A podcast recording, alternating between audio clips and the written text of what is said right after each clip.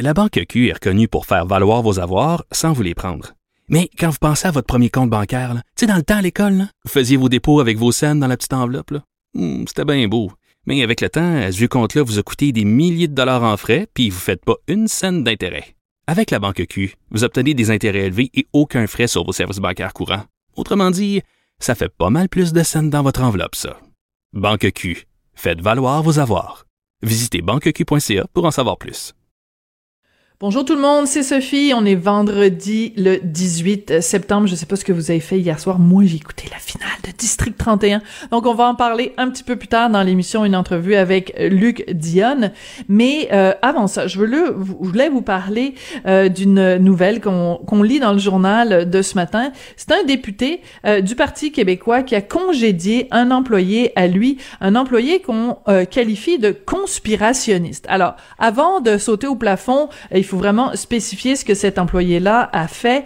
Euh, il a fait différentes publications sur Facebook qui euh, remettent en question l'existence de la pandémie. Alors quand tu dis non non non, il n'y a pas de pandémie ou alors la pandémie est finie ou alors euh, on exagère ça cette affaire-là, on peut en effet te qualifier de conspirationniste. Il a euh, euh, questionné les motivations des dirigeants mondiaux euh, et surtout la pertinence de porter le masque pour lutter contre la COVID-19. Alors là, vous vous dites peut-être, ben voyons donc, tout le monde au Québec a le droit à la liberté d'expression. Bien sûr, j'en suis, je suis entièrement d'accord avec ça. Si vous me suivez un petit peu, vous savez que c'est un des principes fondamentaux de la démocratie que je défends.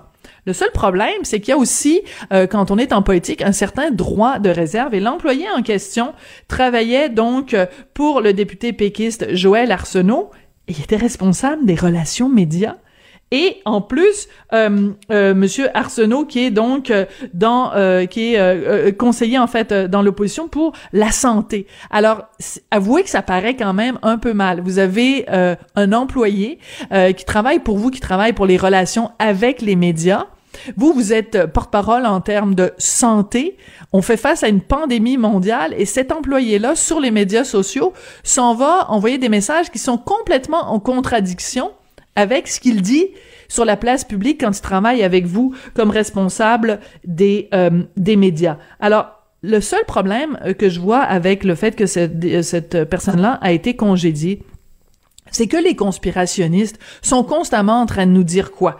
Les politiciens nous mentent, les politiciens nous cachent des affaires, les politiciens nous musellent, le gouvernement nous empêche de dire ce qu'on a à dire. Le gouvernement, en ce moment, c'est une tyrannie, c'est une dictature, on vit un véritable génocide, et j'ai peur que cet événement-là, qui est un épiphénomène, donne des munitions donne de jette de l'huile sur le feu et donne amène de l'eau au moulin des conspirationnistes qui vont dire ah ah ah vous le voyez bien, hein?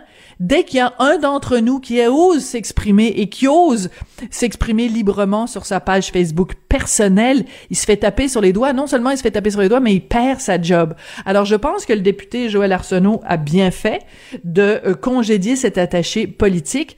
Malheureusement, je pense que ça va donner euh, du euh, de l'eau au moulin des conspirationnistes, des anti-masques, des gens qui voient des complots partout.